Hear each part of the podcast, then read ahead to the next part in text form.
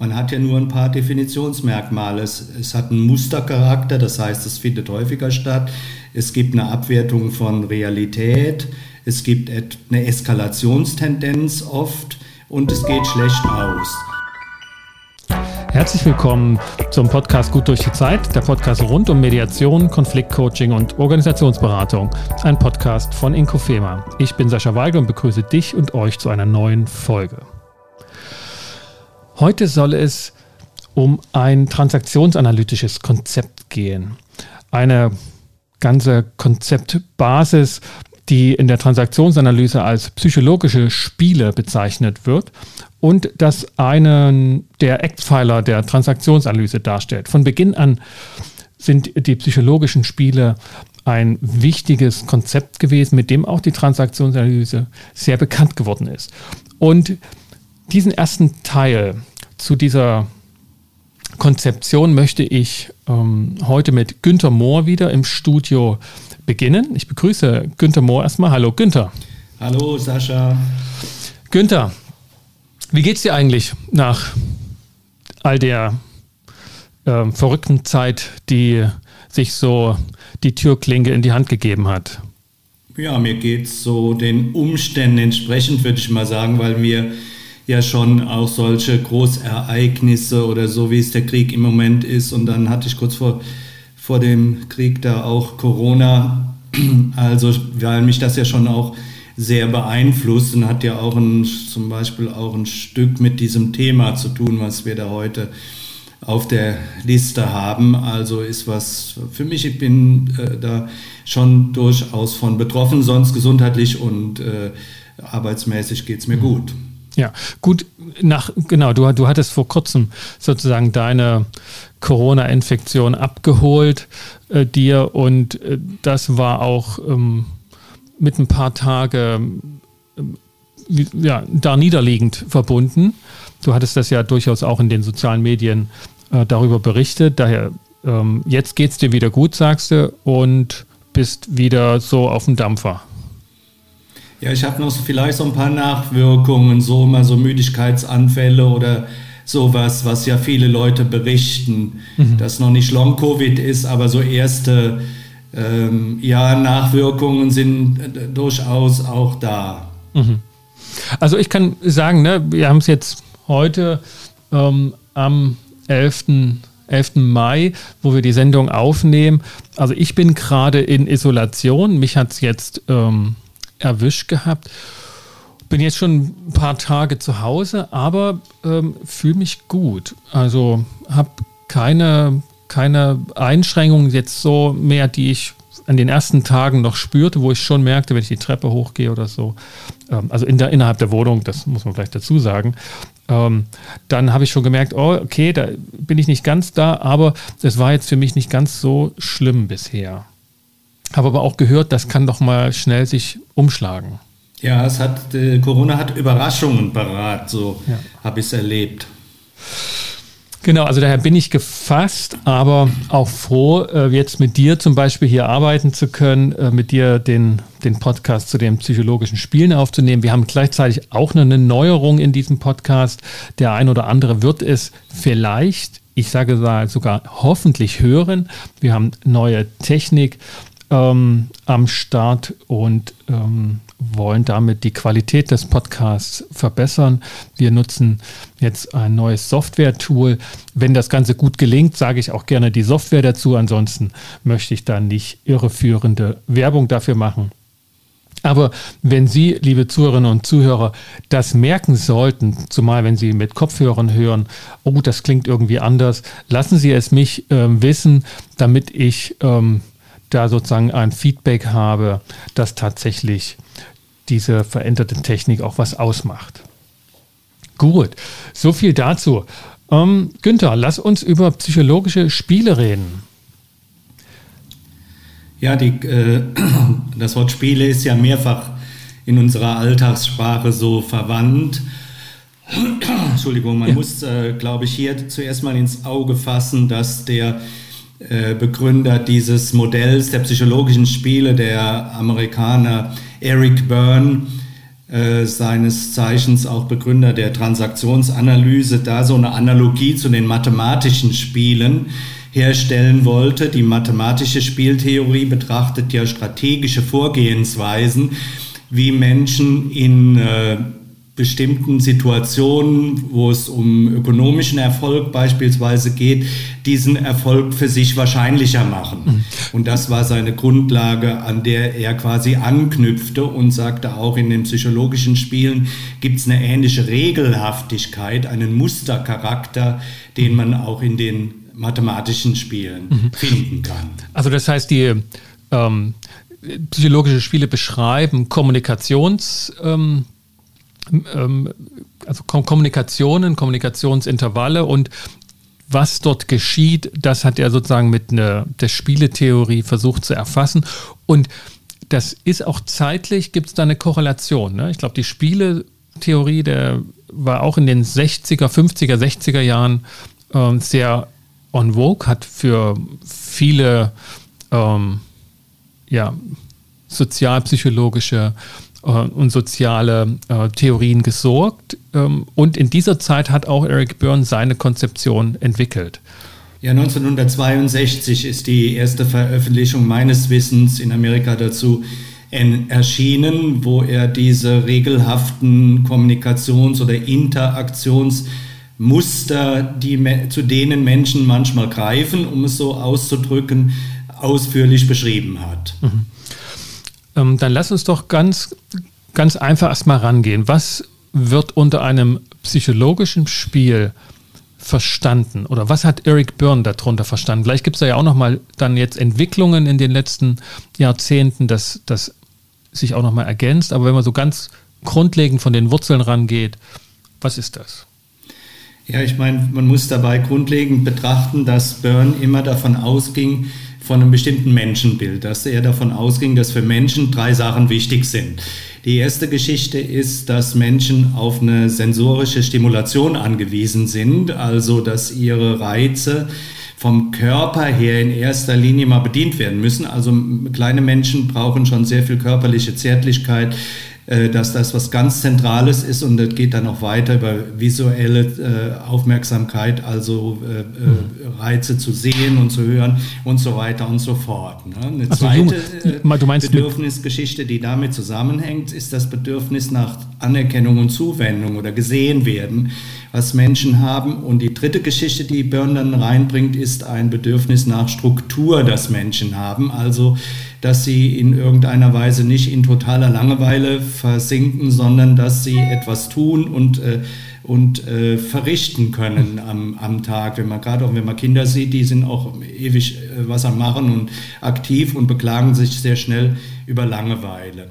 Und jetzt äh, noch vielleicht einen Satz zur Klärung. Auf diesem Hintergrund kann es aber sein, dass wir nicht unbedingt optimale Bedürfnisbefriedigung gelernt haben durch unser Umfeld in der Kindheit und so weiter und so fort, sondern wir haben gelernt, quasi auf indirekte Weise diese Bedürfnisse anzugehen oder vielleicht doch auch befriedigt zu bekommen, wenn wir es auf direkte Weise nicht bekommen, beispielsweise ich habe mit einer Mutter zu tun, die äh, mir nicht viel körperliche Zärtlichkeit oder sowas gibt als Kind, dann entwickeln Kinder Mechanismen, um doch da dran zu kommen.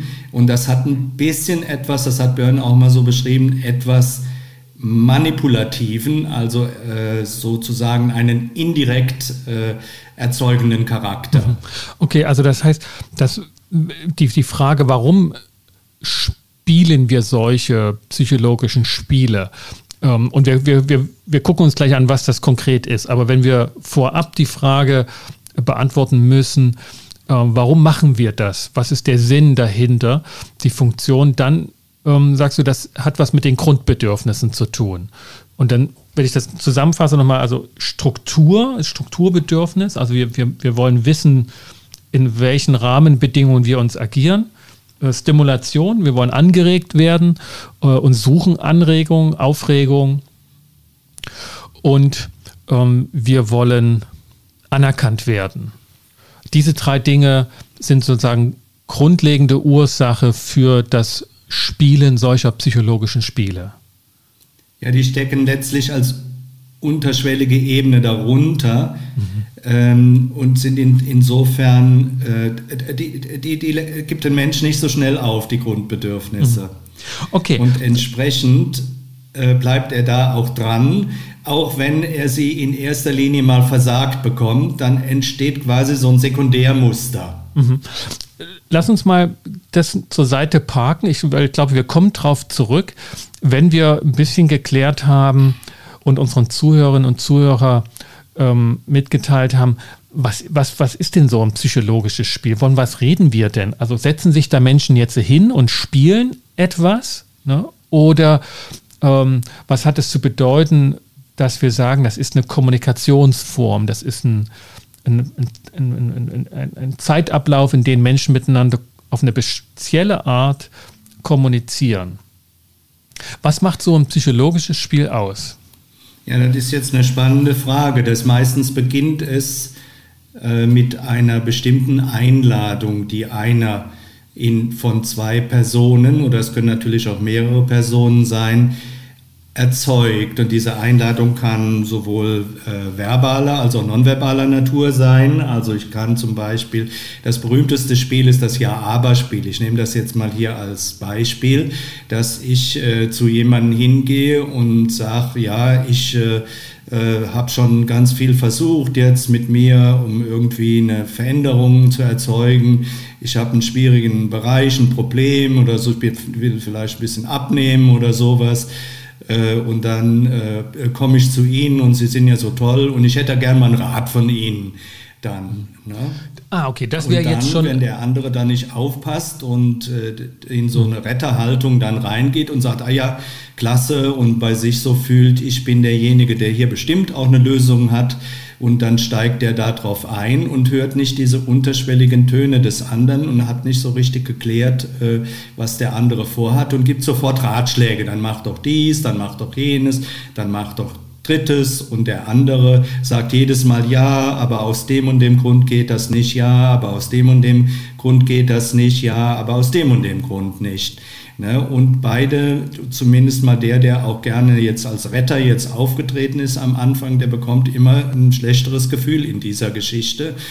Und der erste vielleicht auch, der bekommt auch ein komisches Gefühl oder vielleicht auch ein Triumphgefühl. Jetzt habe ich wieder mal jemanden getroffen, der mir nicht wirklich weiterhelfen kann und die ganze Sache geht für beide nicht sehr vorteilhaft aus. Ja, dass solche Grundmuster an dem Beispiel findet man in vielen Situationen. Ich habe es jetzt hier an dieser Ja-Aber-Situation mal dargestellt. Okay, da, genau. Vielleicht lass uns da mal in dieser Weise nochmal rangehen. Ähm, weil ich mir vorstellen kann, jetzt hört man dieses Beispiel und denkt sich, hm, okay, was soll das jetzt mit Spiele bedeuten? Wozu gibt es diese, diese Konzeption? Also was, ähm, wie sind die darauf gekommen, ne? die äh, Transaktionsanalytiker und um Eric Byrne? Ähm, würdest du soweit mitgehen, Günther, ne? wenn ich sage, okay, die wollten erklären, wie Menschen, die zu ihnen in die Praxis gekommen sind oder ne, sich beraten lassen wollten, Schwierigkeiten erläutert haben, die sie mit anderen Menschen hatten. Ne? Die sie sagen, ich verstehe gar nicht, warum das dann so gekommen ist, wie es gekommen ist. Ne? Also typische Konfliktsituationen auch miteinander. Ähm, und wenn man sich diese angeguckt hat, dann hat man Muster erkannt, dann haben Transaktionsanalytiker wie Eric Bern Muster erkannt, die sie beschrieben haben in Form solcher psychologischer Spiele. Würdest du sagen, dass das so ein, ein typisches Merkmal ist von psychologischen Spielen, dass es da um problematische ähm, Beziehungsmuster geht, die die Menschen auch gemerkt haben, die gesagt haben, was geschieht denn dort? Ich verstehe gar nicht, warum ich mich nicht mehr verstehe mit denen oder warum wir uns immer streiten, warum wir da immer Probleme miteinander haben. Ja, da sprichst du schon mal eine ganz wichtige Sache an bei den Spielen. Man sagt, die Spiele geschehen unbewusst. Ne? Also derjenige, den ich jetzt vorhin geschildert habe, mhm. Entschuldigung, der dann irgendwo hinkommt und sagt, ich möchte da mal einen Rat äh, bekommen ähm, und äh, hat, äh, geht aber gleich dem anderen so ein bisschen äh, um den Bart, dass er so ein toller Berater ist und so weiter und so fort und doch bestimmt was weiß und dann nachher sich in eine Enttäuschung rein manövriert, macht das erstmal unbewusst, dass er in sowas reingeht, hat vielleicht von sich aus das Gefühl, ach ja, mir sagt doch immer dauernd jemand, ich muss doch was ändern. Und zum Schluss kommt aber dann eine ziemlich desaströse Situation dabei raus, dass er selbst und der andere in einem frustrierenden Gefühl übrig gelassen werden. Das heißt, der Zugang zu der ganzen Geschichte ist unbewusst. Mhm. Byrne hat sogar mal gesagt, also wenn man es moralisch sehen würde, ist da so eine Unredlichkeit drin, dass der andere dann, also derjenige, der die der Leute zum Spiel einlädt, mit die anderen missbraucht um selber ein bestimmtes Lebenskonzept, das ihm zum Beispiel niemand helfen kann, zu bestätigen. Mhm. Und das berichten, wie du richtig sagst, die Leute natürlich dann im Coaching oder in der Beratung, was sie für Situationen haben. Und du kannst aus der Rolle des Coaches oder Beraters dann den Eigenanteil der Person, die dir das berichtet in dem Moment, kannst du deutlich machen. Mhm. Das heißt, in dem Beispiel, was du gemacht hast, die beiden Personen haben das öfter miteinander oder auch mit anderen erlebt. Und da gibt es dann eine Person, die sagt äh, zu, zum Berater, zum Therapeuten, ne, wo er dann hingegangen ist, ähm, ähm, Herr Berater, ich verstehe das nicht.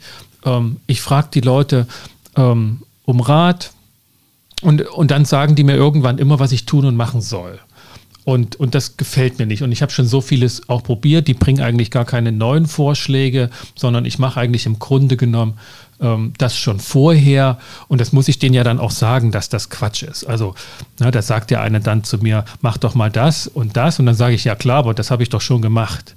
So, und das, das ist irgendwie ein Problem für mich. Und der andere geht zu einem anderen Therapeuten praktisch und sagt, ähm, da kommen immer Leute zu mir, die wollen immer einen Ratschlag von mir, und dann gebe ich den Ratschläge und dann weisen die das immer brüsk zurück. Ne, sodass ja. selbst gute Freunde von mir äh, nicht mehr mit mir reden wollen oder mir ihre Probleme nicht mehr schildern wollen, weil sie immer sagen, ähm, dass ich da einfach ähm, eigentlich gar nicht zuhöre, sondern, sondern immer Ratschläge erteile. Aber das wollen die doch von mir. Und ja, der sagt dann vielleicht, ich habe doch gleich das Gefühl, das ist doch ganz einfach. Und ich sage auch ja. dem anderen, das ist doch ganz einfach, also in der Formulierung. Ja. Und mit so einer Formulierung haut er schon das ganze Leiden, was derjenige, der vielleicht tatsächlich so halbwegs ein Anliegen hat und halbwegs auch skeptisch ist, haut er schon weg. Also das sind, okay. sind dann einzelne Formulierungen, in denen dann äh, sogenannte Abwertungen, so nennt man das in der Fachsprache, also ähm, quasi kleine Missachtungen dessen, was äh, die Anerkennung des, der anderen Person äh, äh, betreffen würde, geäußert werden. Und durch diese Form von Abwertungen äh, manövrieren sich die Leute immer tiefer in Spiele rein. Mhm. Wenn ich, was noch ein wichtiger Aspekt ist, vielleicht an ja. der Stelle, ist mhm. so, wie weit ähm, ist das jetzt einem vertraut oder wie weit leidet man selber darunter? Das ist noch eine, eine, eine, sehr große Unterschiedlichkeit. Vielleicht hier der, der mit diesem Ja-Aber-Muster da reinkommt, der sagt vielleicht tatsächlich, es gibt nur Narren auf der Welt. Ich war schon bei so vielen Ärzten wegen meiner gesundheitlichen Probleme, die haben alle keine Ahnung und so weiter und so fort. Und das ist für den im Weltbild total stabil und so ist es. Es gibt aber auch eine Menge Spiele. Also ich will jetzt mal das Beispiel des Tumultspiels, wo Leute mhm. tatsächlich mit, meistens passiert das ja mit näheren Familienmitgliedern, tatsächlich in körperliche Auseinandersetzungen geraten, wo sich die Spiele so hochschaukeln durch die Abwertung, dass jemand zuschlägt beispielsweise dass der im Nachhinein sich quasi gar nicht mehr wiedererkennt. Für mhm. denjenigen ist das nochmal eine ganz andere Situation. Da haben wir aber schon mal ein, sogenanntes Spiel zweiten Grades, so nennt man das, also was mhm. wirklich mit körperlicher Beschädigung oder mit starken Übergriffen auf die andere Person einhergeht, was nicht im Rahmen von einer verbalen Geschichte mhm. bleibt. Also das solche, solche Spielgrade würden wir jetzt nicht ähm, in der in der Gaststätte, im öffentlichen Personennahverkehr, in der Vorlesung oder sonst wo, wo Menschen miteinander reden und in Kontakt kommen, einfach so erleben und zuhören können. Das, das ist dann schon ein Stück weit seltener. Ja, dadurch unterscheiden sich die Grade der ja. Spiele, wie weit ich die bereit bin, offen zu machen. Ne? Mhm. Ich, ich gehe mal ein bisschen sozusagen ne, von dem einen Beispiel weg, Zone ein bisschen hoch und ähm, würde jetzt sagen, wenn wir also uns äh, Konflikte anschauen, die zwischen äh, sozialen Gruppen oder zwischen einzelnen Personen stattfinden, ähm, dann haben wir mit dem Konzept der psychologischen Spiele eine Möglichkeit, zu untersuchen, was dort geschieht, was die Beteiligten dort tun. Also wir haben damit ein Analyseinstrument. Würdest du so weit gehen, dass du das auch auf diese Konfliktgeschehen, weil wir dann immer mehrere Seiten und Perspektiven drin haben, dass wir das mit psychologischen Spielen regelmäßig betrachten können? Naja, ich denke, das kann man sicherlich machen aus der Erfahrung zum Beispiel in Organisationen zwischen Abteilungen oder Bereichen einer Organisation. Man hat ja nur ein paar Definitionsmerkmale. Es, es hat einen Mustercharakter, das heißt, es findet häufiger statt. Es gibt eine Abwertung von Realität.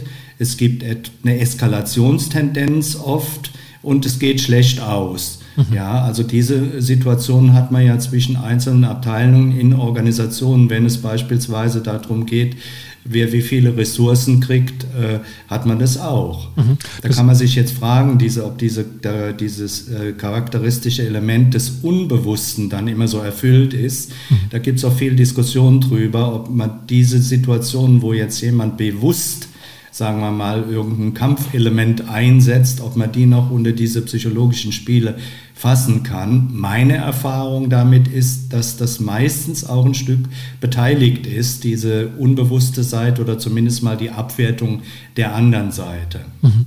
Das heißt, alle, die etwas erleben, wo ihnen so durch den Kopf geht oder wo sie sich auch zu dritten und vierten sagen hören, ähm, das ist immer dasselbe mit denen ähm, da, da, will man nur mal das und das und dann kommt immer die gleiche Schleife und das ist langsam nervig. Ne? Da, da brauche ich gar nicht mit denen reden, da brauche ich gar nicht den, den mehr schreiben oder so, äh, brauche ich gar nicht mehr in Kontakt gehen. Wenn wir also so eine Erlebensweise haben, wäre es eine Möglichkeit, mit psychologischen Spielen, äh, mit dem Konzept sich anzuschauen, was, was geschieht dort und was mache ich auch mit. Ja, typisch ist auch, dass man den Hauptfokus immer beim anderen sieht. Ja. Ne, Im psychologischen Spiel, dass sehr schnell die, die Blickrichtung da geht, was macht der andere falsch, wie komisch ist der oder wie bescheuert ist der und man sieht seinen eigenen Beitrag gar nicht mehr. Es ist quasi wie, wie von der Schnur gezogen wird, geht die Aufmerksamkeit auf den anderen. Das ist immer schon mal ein interessanter Hinweis in mhm. solchen Situationen. Mhm. Gut. Deshalb ist es ja in, in Mediationen, solchen äh, Konfliktklärungssachen auch so wichtig, immer auch wieder den eigenen Beitrag den, äh, zu sehen und mal von der Blickrichtung auf den anderen, was der einem gerade antut, wegzukommen. Mhm. Vielleicht, vielleicht nutze ich das, um nochmal jetzt auch nochmal ein paar andere Aspekte so für unsere, für unsere Grundlegung, ne, für so diesen ersten Teil zu dem Konzept ähm, nochmal anzusteuern und äh, ein bisschen wegzugehen von dem Detail, was jetzt ein Spiel ausmacht, etc. Ne? Diese, diese Definitionssachen auch. Ähm, ich, ich finde es ein sehr hilfreiches Konzept, gerade auch ne, für Konfliktbearbeitung, auch in der Mediation im Hinterkopf zu haben. Aber ich finde es so auf der einen Seite hoch anspruchsvoll, dass es nicht so als explizites Konzept genutzt werden kann. Also, ne, dass man präsentiert, wo auch die Beteiligten so ohne weiteres sich darin wiederfinden können. Ich finde es sehr, ja, ne, nicht verwunderlich, sehr psychologisch und ja, auch ein bisschen, wenn ich mir so die Details angucke, so ein bisschen aus der Zeit gefallen. Ne, also, wenn ich mir das Buch von, von Eric Byrne angucke, Spiele der Erwachsenen, das ist ja wirklich so eine, Sozialstudie aus der Mitte des letzten Jahrhunderts. Ne? Wo würdest du heute das Konzept äh, der psychologischen Spiele verorten? Ist es zeitgemäß, auch in dieser Form genutzt zu werden? Ist es anpassungsbedürftig? Ist es hilfreich zu nutzen? Weil ich immer wieder auch erlebe, was von Anfang an auch beschrieben wurde, dass dann alles schnell zum psychologischen Spiel wird, was man so an Missverständnissen oder Irritationen oder ähm, ähm, ja, Kommunikationsschwierigkeiten so einordnet. Wie geht es denn dir heute mit diesem, mit diesem Konzept, Günther? Naja, ich meine, das, das kommt darauf an, wie eng oder wie weit man diese Definition fasst. Aber ich glaube schon, dass es, also ich meine, es ist nicht einfach, aber ähm, soziale Situationen oder Situationen, Interaktionssituationen zwischen Menschen und erst recht zwischen Systemen, also in einer Organisation zwischen einzelnen Bereichen, haben auch eine gewisse Komplexität, die jetzt mit einem einfachen Modell von äh, zwei Variablen oder sowas äh, zu erklären, mit einer 0-1-Geschichte, das finde ich äh, auch ein bisschen auch ein Stück merkwürdige Betrachtung auf, auf die Welt. Also wer ist ja vorsichtig hm. mit? Also ich finde eine ganze Menge dieser Geschichten, die der Börner beschreibt, wobei das Buch ist jetzt für meine Begriffe nicht unbedingt sehr, sehr lesenswert, weil es ja eher seinen großen Erfolg dadurch hatte, dass die Leute mit dem Stichwort Spiele der Erwachsenen etwas anderes assoziiert haben als komplexe psychologische Interaktionssituationen.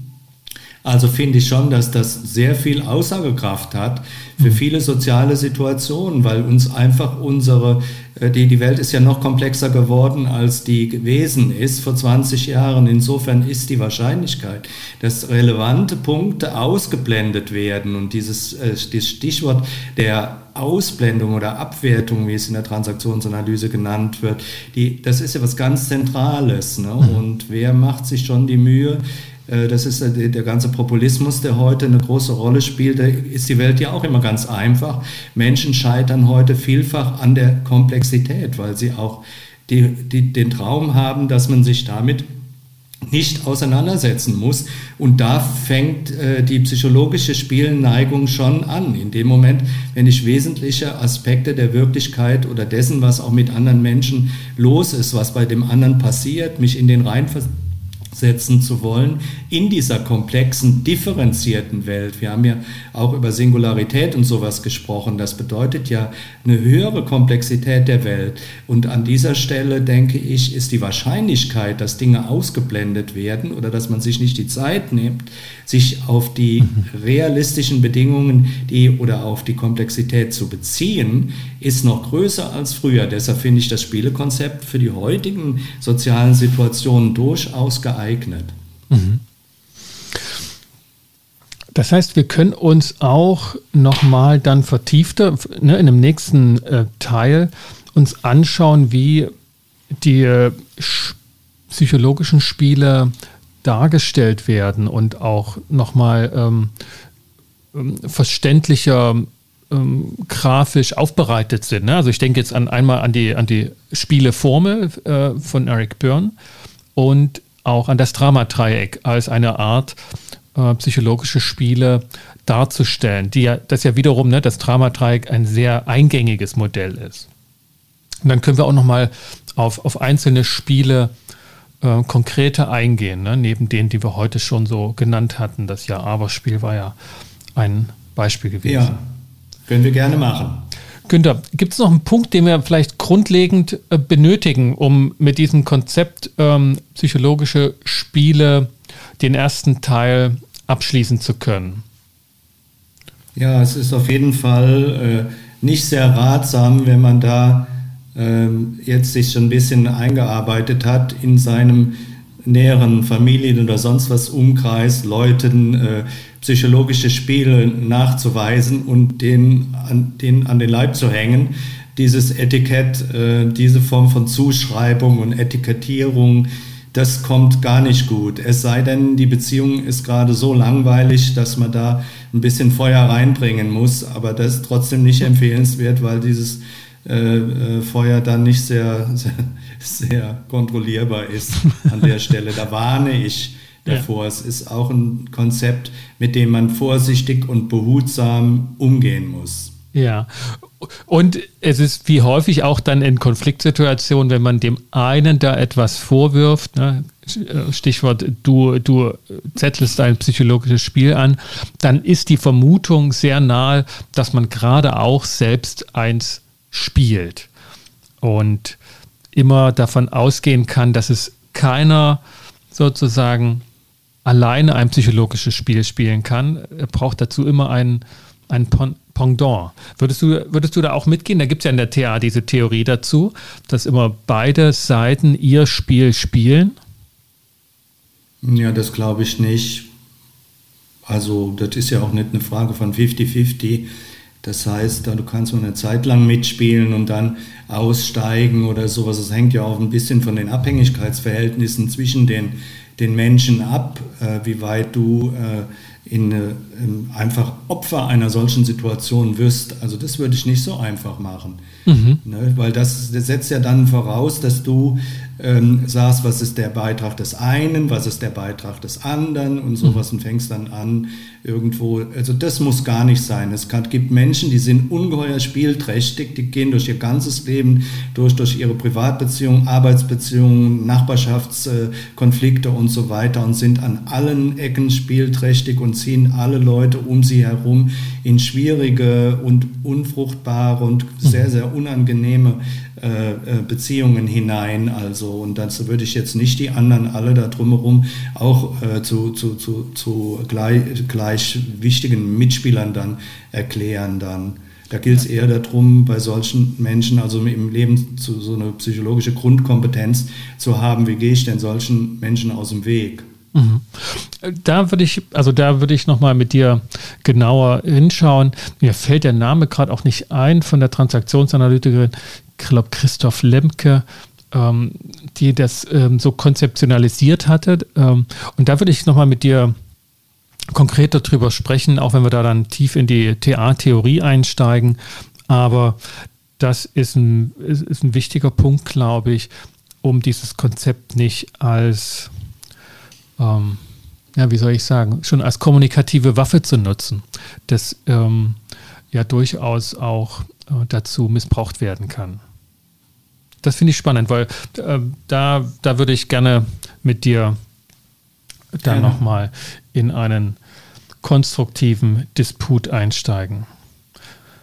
Günther, vielen Dank. Das war hochinteressant und ein schöner erster Einblick in dieses anspruchsvolle, umfangreiche und auch lehrreiche Konzept der psychologischen Spiele.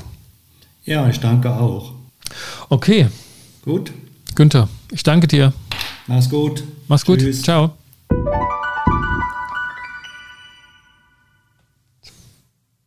Liebe Zuhörerinnen und Zuhörer, das war unser erster Teil zu dem transaktionsanalytischen Konzept der psychologischen Spiele.